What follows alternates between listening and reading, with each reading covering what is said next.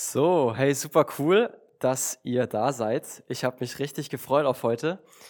Der Chris hatte mich vor ungefähr einem Jahr schon mal eingeladen gehabt zum Predigen und dann zwangsweise ging das einfach leider nicht.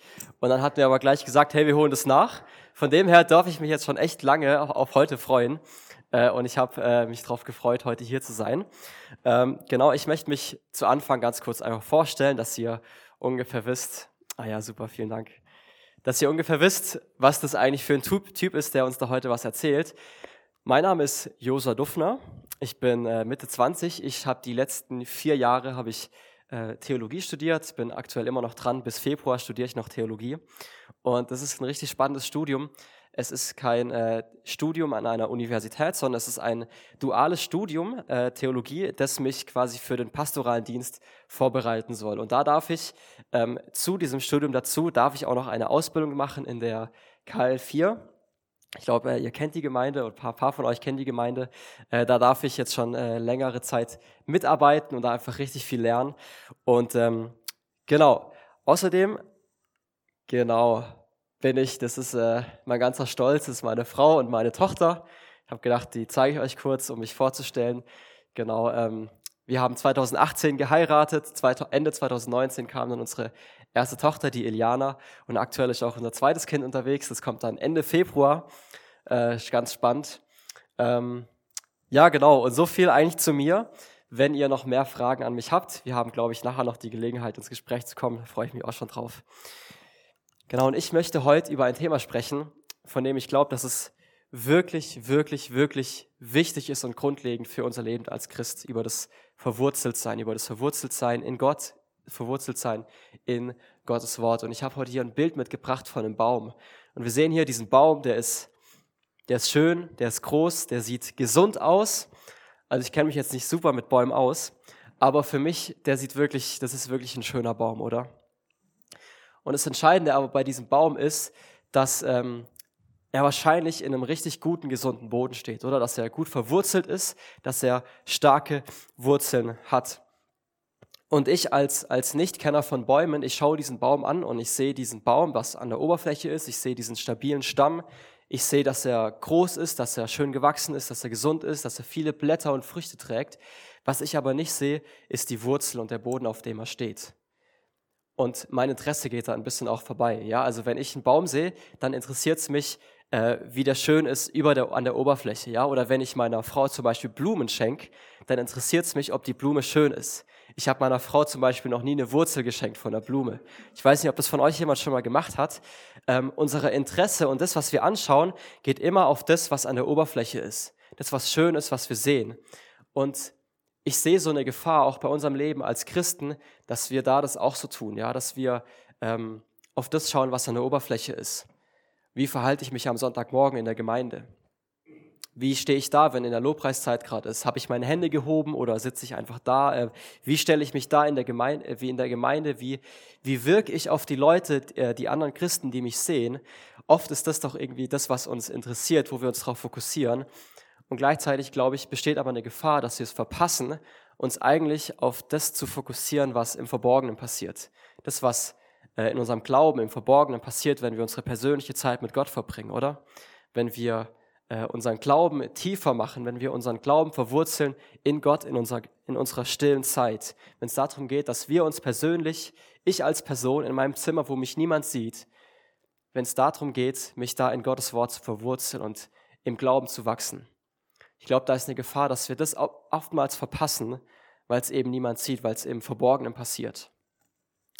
Und äh, da möchte ich heute über, drüber sprechen, über das Verwurzeltsein in Gottes Wort in der Bibel. Und ich möchte euch ganz zu Anfang ganz kurz die, die Story erzählen, die ich so mit der Bibel habe. Ja? Also ich will euch kurz die Story erzählen, wie die Bibel wirklich, das kann ich sagen, mein Leben verändert hat. Ich bin in der Gemeinde aufgewachsen. Meine Eltern haben sich äh, bekehrt um meine Geburt rum, also kurz vor oder nach meiner Geburt. Und so bin ich von Anfang an in einem Elternhaus aufgewachsen von, äh, von neubekehrten Christen. Und ich habe immer quasi den christlichen Glauben mitbekommen. Ja? Also ich bin da voll in Gemeinde drin aufgewachsen, in diesem christlichen Kontext. Und was mir aber persönlich gefehlt hat, war ähm, ein persönliches Interesse an meinem Glauben. ein persönliches Interesse an meinem Gott, ein persönlicher Glaube an der Bibel, ein äh, persönliches Interesse und Verlangen danach, mich mehr in Gott zu verwurzeln. Das hat mir gefehlt. Ich habe kein Interesse an Gott gehabt. Was ich aber gut konnte, war, das an der Oberfläche gut zu wirken zu lassen. Ich war, bin in der Gemeinde aufgewachsen. Ich konnte viele christliche Floskeln, die hatte ich gut drauf, weil die mich mein Leben lang begleitet haben. Ich konnte vor Leuten äh, Gebete sprechen, die, die sich gut und fromm angehört haben, aber die nicht von Herzen gekommen sind, weil ich selber nicht verwurzelt war. Und irgendwann war es dann so, ich war, ich glaube, ich war so ungefähr 16. Ich war dann, ähm, ich war dann eben noch in der Schule, wie man das halt so als 16-Jähriger ist. Und ich habe eigentlich die, meine Freizeit habe ich immer damit verbracht, ähm, Computerspiele zu spielen. Und ähm, ich hatte zu Hause einen eigenen PC und da waren eigentlich so Programme drauf, wo es dann so, ein Zeit, so eine Zeitbegrenzung gab und ich habe aber irgendwann rausgefunden, wie man die umgehen kann. Und so war das dann irgendwie, dass ich wahrscheinlich jeden Tag so fünf bis sechs Stunden Computerspiele gezockt habe, äh, am Wochenende wahrscheinlich noch mehr. Und das war irgendwie so mein ganzes Interesse. Also mein ganzes Interesse hat sich auf diese Computerspiele konzentriert. Und irgendwann war es dann so, ich kann mich noch sehr gut an, an den Mittag erinnern. Ich war, ähm, ich war mal wieder wie an einem gewöhnlichen Tag einfach am Computerspiel spielen. Und auf einmal saß ich an meinem Schreibtisch und auf einmal überkam mich so ein Verlangen, die Bibel zu lesen. Ich weiß nicht warum, aber auf einmal hatte ich Lust, die Bibel zu lesen. Ich hatte wirklich so ein Verlangen danach. Ich musste jetzt die Bibel lesen. Und gleichzeitig hatte ich auch keine Lust mehr, äh, an diesem Computerspiel weiterzuspielen. Es fasziniert mich heute noch. Ähm, und ich glaube, und ich kann ganz ganz genau sagen, in diesem Moment glaube ich, dass der Heilige Geist einfach über mich gekommen ist und das in mir bewirkt hat. Und ich glaube, dass heute noch, dass bei dir und bei mir Gott genau solche Dinge in uns wirken kann, dass Gott unsere Herzen verändern kann. Und das ist da bei mir passiert. Ich habe angefangen, die Bibel zu lesen und ich glaube, ich habe in diesem Moment das erste Mal wirklich aus eigenem Interesse, aus eigenem Willen die Bibel gelesen mit einem echten Interesse. Und dieser Punkt, dass ich angefangen habe, die Bibel zu lesen, der hat wirklich mein, mein, äh, mein Leben verändert. Das kann ich jetzt im Nachhinein ganz klar so sagen. Und deswegen möchte ich heute über äh, einen meiner Lieblingsbibelstellen predigen, über Psalm 1. Psalm 1, ich lese ihn heute euch mal vor. Glücklich der Mann, der nicht folgt dem Rat der Gottlosen, den Weg der Sünder nicht betritt und nicht im Kreis der Spötter sitzt, sondern seine Lust hat am Gesetz des Herrn und über sein Gesetz sind Tag und Nacht. Er ist wie ein Baum gepflanzt an Wasserbächen, der seine Frucht bringt zu seiner Zeit und dessen Laub nicht verwelkt. Alles, was er tut, gelingt. Psalm 1, die Verse 1 bis 3. Ah ja, so jetzt. Genau, Vers 1. Glücklich der Mann, der nicht folgt dem Rat der Gottlosen, den Weg der Sünder nicht betritt und nicht im Kreis der Spötter sitzt. Glücklich der Mann, glücklich der Mensch. Hier ist natürlich auch die Frau gemeint, ja.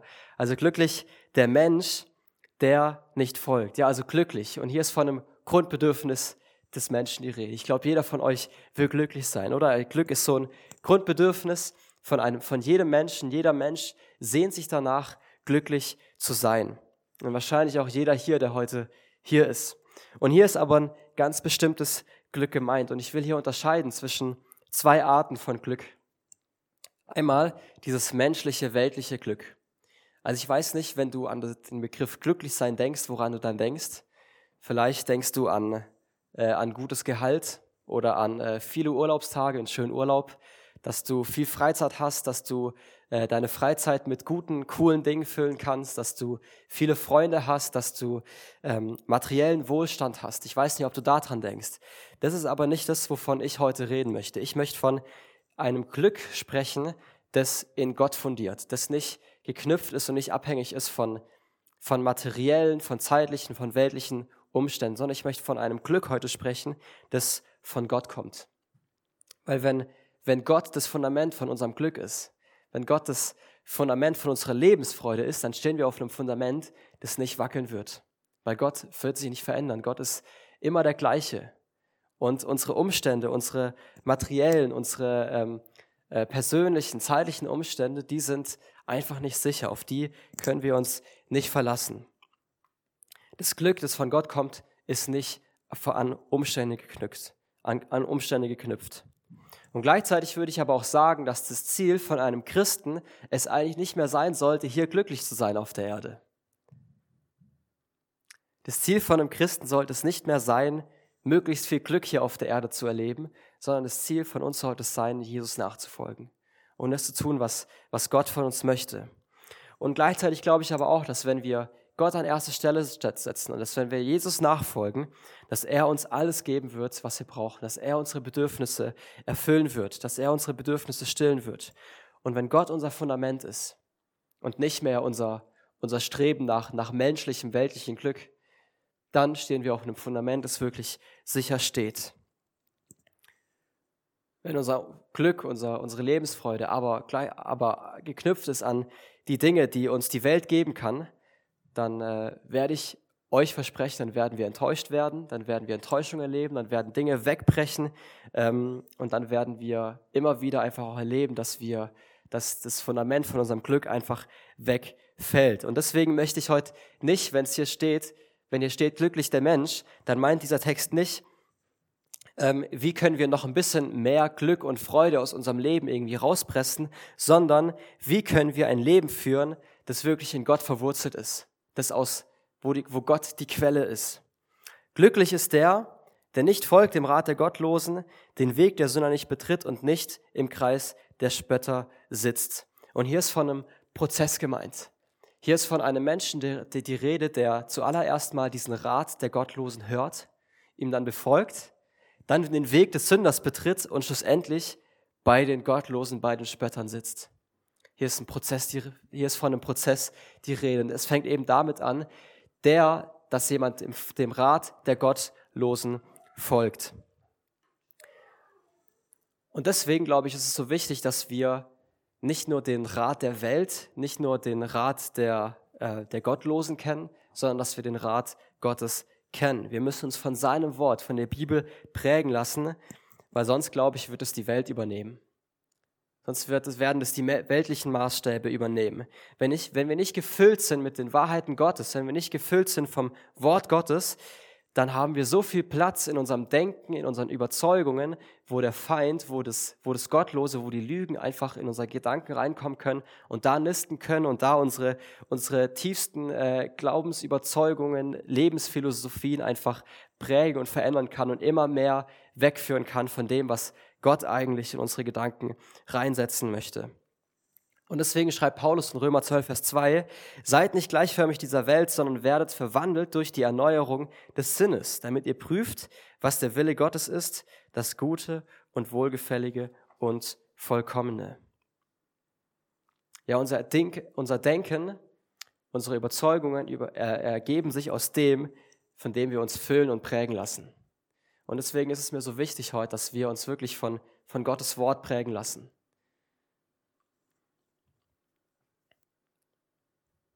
Und deswegen spricht der Psalm eben hier auch diese Warnung aus, hey, gebt euch nicht dem Rat der Gottlosen hin.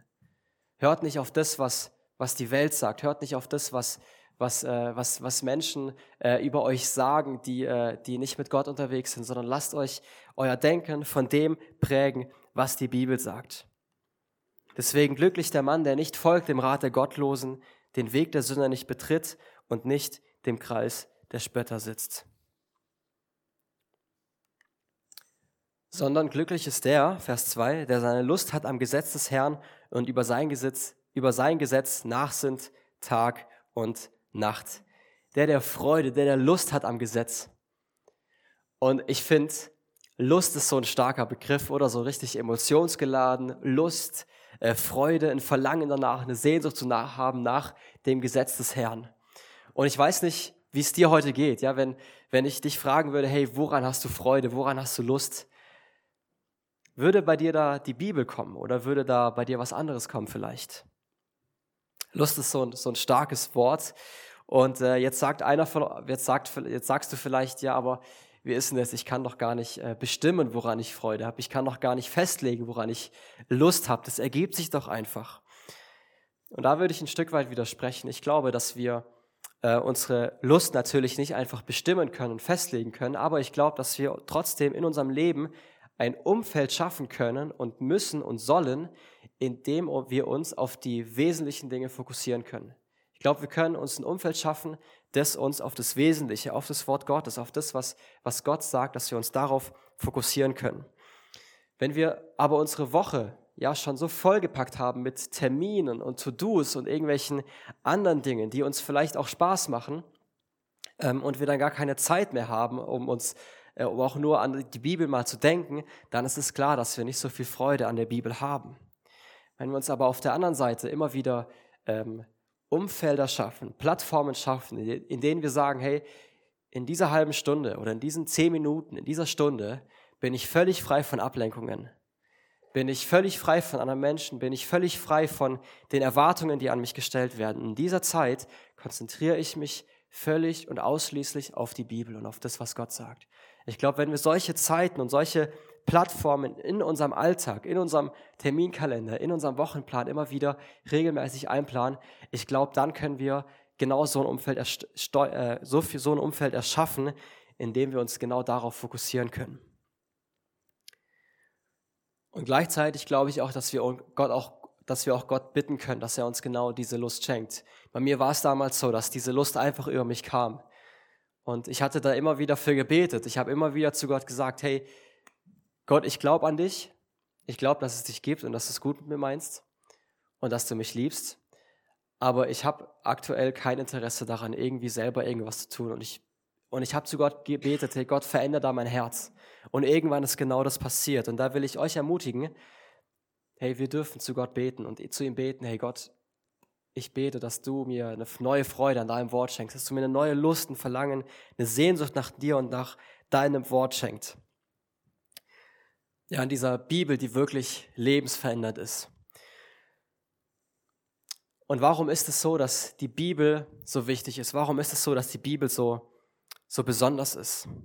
Die Bibel ist Gottes Wort, oder? Das glauben wir doch. Die Bibel ist Wort von Gott. Die Bibel ist Offenbarung, Offenbarung Gottes.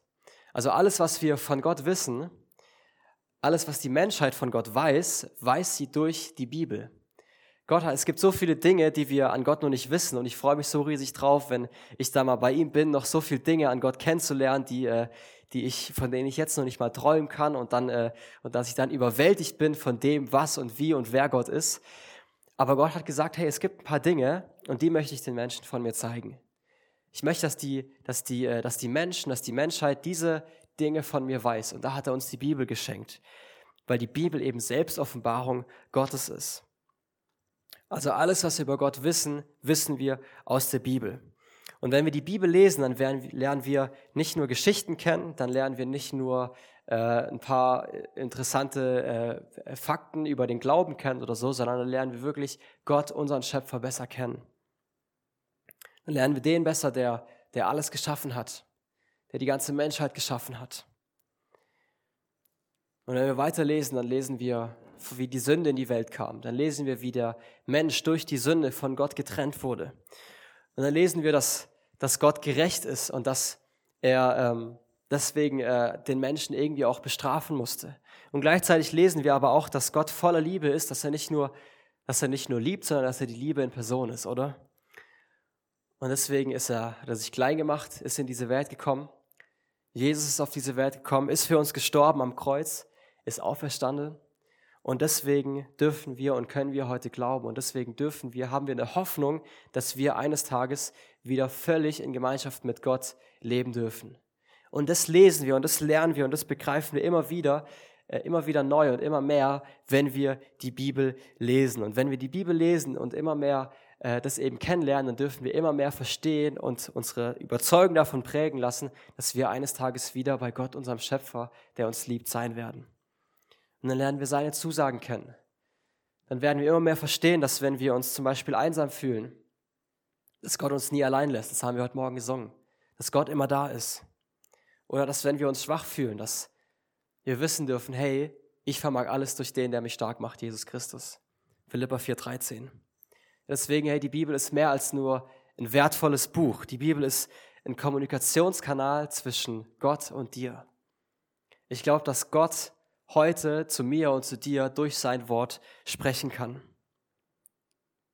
Und dass die Bibel die Gottes Wort ist und dass es Gottes Wort an dich persönlich ist und dass es die Kraft hat, dich und dein Leben und deine Umstände, deine Herausforderungen, deine Sorgen und deine Ängste zu verändern und dir eben darin zu begegnen, wenn wir eben die Bibel auf eine gute Art und Weise lesen. Und warum sage ich das? Ich, ich, äh, ich studiere ja aktuell Theologie und ich kenne oder ich habe viel von Leuten gelesen, die äh, Theologen sind die massiv viel in der Bibel lesen, wahrscheinlich viel mehr als du und ich, die den ganzen Tag in der Bibel lesen und sich damit beschäftigen, aber die es irgendwie verpasst haben, sich durch dieses Wort verändern zu lassen, weil sie mit einer anderen Einstellung, mit einer Einstellung, die dieser Bibel nicht gerecht wird, die Bibel lesen. Sie lesen dieses Buch nicht als Gotteswort, sondern sie lesen dieses Buch einfach als, als interessantes, wertvolles, philosophisches Buch der, der Kirchengeschichte, der Menschheitsgeschichte, die schon Wert hat. Aber sie glauben nicht daran, dass dieses Buch eine Kraft hat und dass dieses Buch das Wort Gottes ist. Wenn wir uns mal erinnern an die Geschichte von, von Mose, wie er zum Dornbusch gekommen ist, da, lesen, da finden wir ein paar sehr interessante Sachen über die Einstellung, wie wir heute Gott begegnen sollten, wie wir die Bibel lesen sollten. Und äh, ich glaube, ihr kennt die Geschichte. Mose ist eben in der Wüste unterwegs gewesen. Auf einmal hat er einen brennenden Dornbusch gesehen. Und Gott hat zu ihm gesprochen, hey Mose, komm her zu mir, ich möchte dir was sagen. Und er hat ihm aber die Anweisung gegeben, zieh deine Schuhe aus. Und Mose hat seine Schuhe ausgezogen und ist barfuß zu diesem Dornbusch hin. Und damals war es so, dass dass Schuhe oder Sandalen oder was auch immer die damals hatten, dass das ein ganz starkes Zeichen von Selbstbestimmtheit war. Zum Beispiel die Sklaven im alten Ägypten, die hatten oft keine Schuhe, weil die nicht selbstbestimmt leben konnten und durften, sondern die waren Diener von jemand anderem. Die hatten keinen eigenen Willen. Und Gott sagt jetzt zu Mose, hey Mose, zieh deine Schuhe aus, leg deine Selbstbestimmtheit ab und komm als, als Diener zu mir. Und Mose ist eben hat seine Selbstbestimmtheit abgelegt und ist zu Gott gekommen. Und seine Selbstbestimmtheit hat er deswegen abgelegt, weil er gesagt hat, hey, jetzt spricht Gott zu mir. Ja, jetzt, jetzt, äh, jetzt unterstelle ich mein Wort, mein Willen, unterstelle ich jetzt Gott. Und ich glaube, das ist wirklich eine entscheidende Einstellung für uns, für uns heute, wie wir die Bibel lesen sollten. Dass wir nicht äh, an die Bibel gehen sollten und sagen, hey Gott, jetzt will ich den und den Zuspruch von dir, deswegen lese ich jetzt die Bibel. Gott, jetzt will ich das und das von dir hören, deswegen lese ich jetzt die Bibel, sondern dass wir sagen, ich lege alles ab, ich lege meine eigenen Erwartungen, meine eigenen Willen, meine eigene Selbstbestimmtheit, lege ich jetzt beiseite und unterstelle mich völlig dem Wort Gottes. Ich, ich setze mich seinem Wort einfach aus, ohne eigene Erwartungen, ohne eigene äh, ohne eigene Punkte für die Agenda bei der stillen Zeit, sondern dass wir einfach zu Gott kommen und sagen, Gott, hier bin ich, ich habe meine Selbstbestimmtheit über mein Leben abgelegt und gebe die, die, die Bestimmung über mein Leben gebe ich an mich ab. Jetzt bestimmst du Gott, dass wir mit dieser Einstellung die Bibel lesen.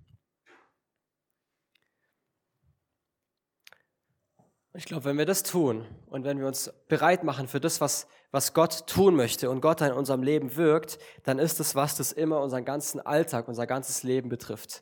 Also wenn wir, wenn wir die Bibel lesen, wenn wir zum Beispiel uns zehn Minuten Zeit nehmen und Gott zu uns spricht in diesen zehn Minuten, dann ist es doch nicht was, was sich auf diese zehn Minuten beschränkt, oder? Sondern ist es noch eine Sache, eine Zusage, eine Verheißung, die unser ganzes Leben, unser ganzen Alltag, unsere ganze Woche bestimmt. Und deswegen heißt sie eben auch Tag und Nacht darüber nachforschen. Über sein Gesetz sind Tag und Nacht. Unser Denken soll wirklich durchdrungen sein von Gottes Reden, von seinem Wort. Dein Alltag soll davon geprägt sein. Und in deinem und meinem Leben soll sichtbar werden, dass wir uns dem Willen Gottes unterstellt haben. Ich glaube, dass die Bibel alltagsrelevant ist dass sie viel zu sagen hat für die Probleme und Herausforderungen in unserem Alltag.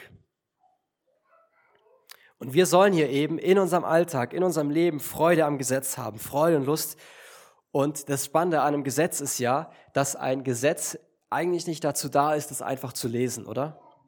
Ein Gesetz ist doch nicht dafür da, dass man es liest und es interessant findet, sondern ein Gesetz und vor allem die Freude am Gesetz ist doch darauf, äh, hat doch den Sinn, dass man es befolgt, oder? Ein Gesetz hat das Ziel, dass es befolgt wird.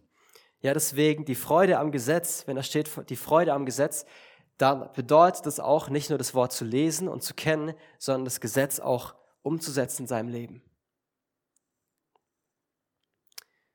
Deswegen allein der Glaube zählt, aber der Glaube bleibt nicht allein.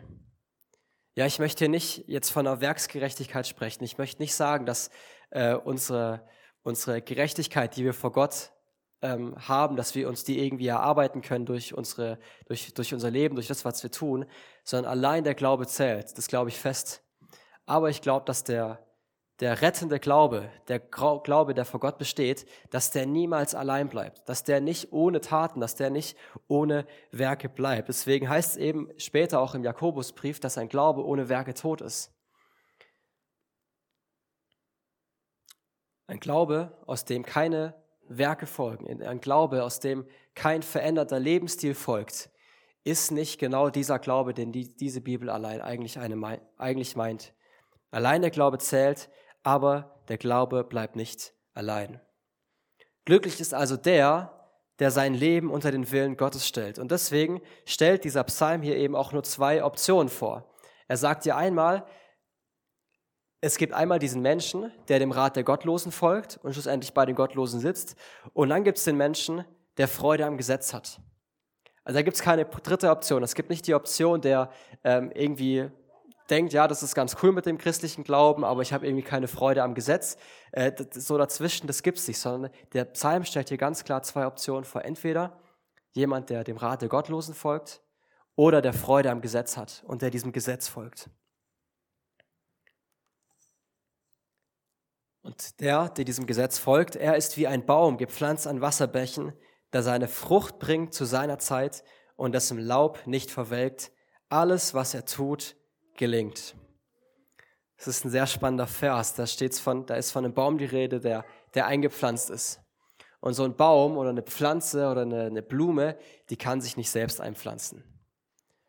Sondern ein Baum wird eingepflanzt, wird gesät. Und Gott ist derjenige, der hier handelt. Gott ist derjenige, der uns einpflanzt in einen guten Boden.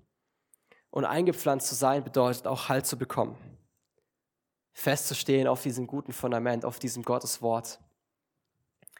Und egal welche Umstände, wir sind in Gott verwurzelt.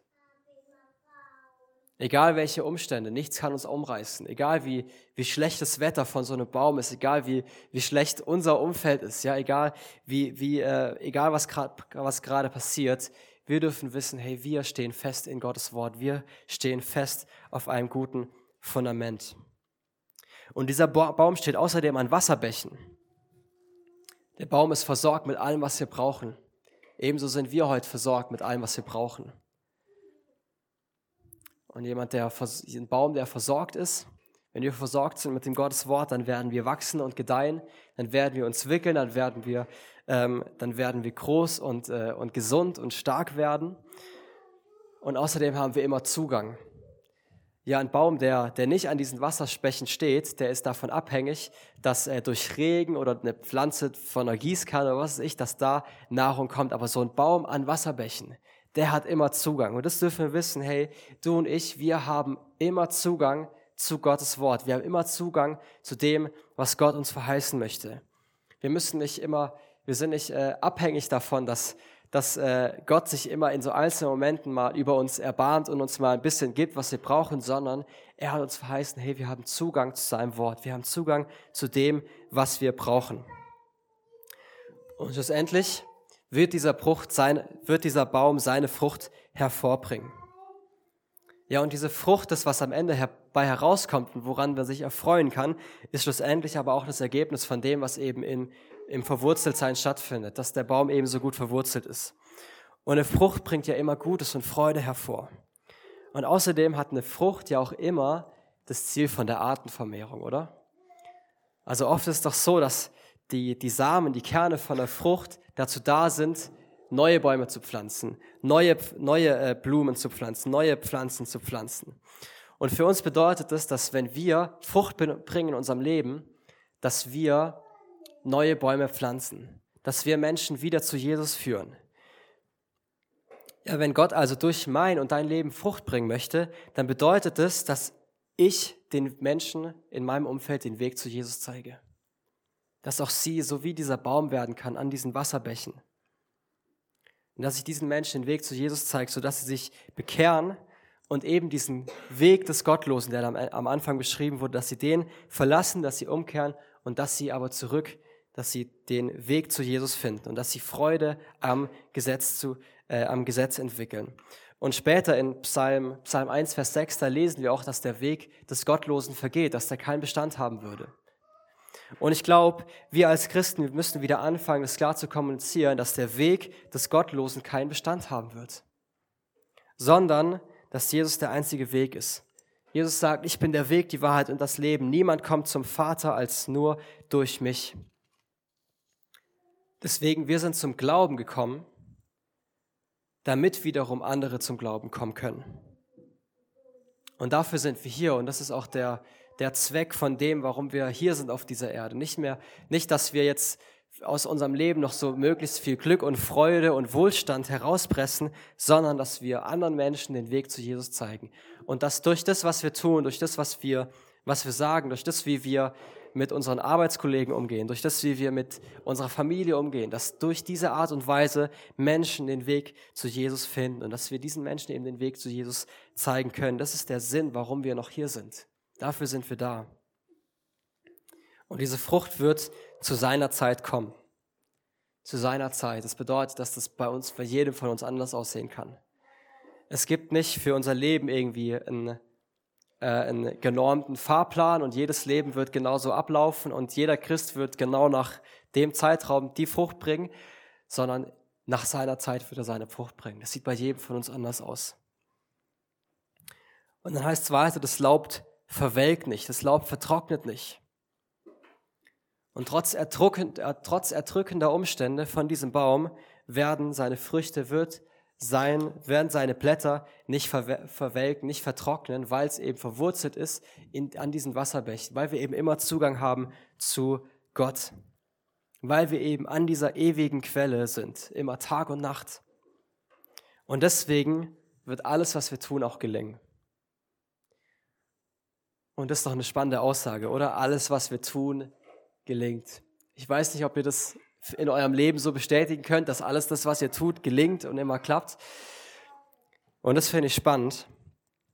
Und äh, ich glaube, hier ist von Folgendem die Rede. Ja? Ein Mensch, der seinem Willen Gottes unterstellt hat, der Freude am Gesetz hat und der seinem Gesetz folgt, der läuft und geht im Willen von Gott. Und ich glaube, dass wenn wir im Willen von Gott laufen und das was tun, was er sagt, dass er uns seinen Segen schenken wird. Und dass er uns Gelingen schenken wird auf unserem Weg. Und dass er uns mit allem versorgt.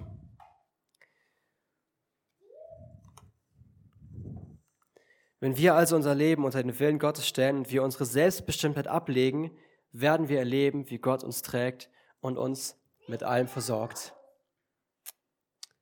wenn wir unser Leben unter dem Willen Gottes stellen. Dazu müssen wir sein Wort lesen. Dazu müssen wir, ähm, dazu müssen wir Momente in unserem Leben schaffen, wo wir wirklich Zeit dafür haben.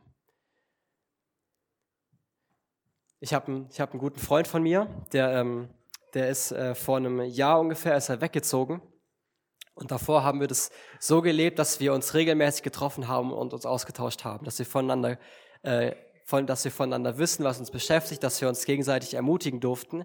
Und er ist dann eben weggezogen und wir haben festgestellt, hey, das ist jetzt gar nicht mehr so einfach, dass wir uns regelmäßig oft sehen. Und was wir gemacht haben, wir haben gesagt, hey, alle zwei Wochen, immer Donnerstag 16 Uhr, steht in meinem Kalender Telefonat mit diesem Freund eben. Und das kann so ein Beispiel sein. Ich habe es mir in meinem Kalender eingeplant und er sich auch, dass wir uns zu dieser Zeit immer treffen oder halt telefonieren, uns austauschen. Und nur so ist es möglich, weil wir von vornherein solche Zeiten eingeplant haben. Und ich glaube, für uns, für unser Leben als Christen kann es wirklich entscheidend sein, dass wir in unseren Terminkalender zum Beispiel immer wieder Zeiten eintragen, wo wir uns eben seinem Willen aussetzen, wo wir uns seinem Wort aussetzen, wo wir sein Wort lesen. Und deswegen die Frage an dich, hey, zeigt es sich an deinem Terminkalender, dass du mit Gott unterwegs bist? Zeigt es sich an, an deinem Terminkalender, dass du eine Sehnsucht, eine Lust daran hast, sein Wort zu lesen? Das kann jeder für sich selbst beantworten. Zeigt es sich in unserem Wochenplan. Und wenn wir die Bibel lesen, hey, sind wir dann, sind wir dann selbstbestimmt und sagen, hey, heute lese ich das und das und das und heute äh, nehme ich die und die Ermutigung mit und ähm, meine, meine stille Zeit mit läuft, läuft, läuft jetzt genau so ab. Oder gehen wir immer wieder zu Gott und sagen, Gott, ich lasse jetzt alles beiseite. Ich versuche meine Gedanken, meine eigenen Erwartungen und Wünsche beiseite zu legen. Meine eigenen Herausforderungen und Erwartungen, die auch an mich gestellt sind und die mir vielleicht Sorgen bereiten, die lege ich jetzt mal beiseite und komme einfach vor dich. Und lass mich von dir prägen und von dem, was du heute mit zu mir sprechen möchtest. Nicht von dem, was, nicht, nicht mit dem, was ich heute hören will, sondern mit dem, was du heute sprechen möchtest. Und wenn wir das tun, dann glaube ich fest, dass wir erleben werden, dass er uns ähm, versorgt, dass er uns trägt, dass egal welche Umstände gerade da sind, ich weiß nicht, vielleicht hat, ist von euch jemand gerade in so einer Situation, die, wo die Umstände, wo die Situation wirklich äh, einfach ein Grund zur Trauer ist, ein Grund für, für Sorgen, ein Grund für Angst und Verzweiflung.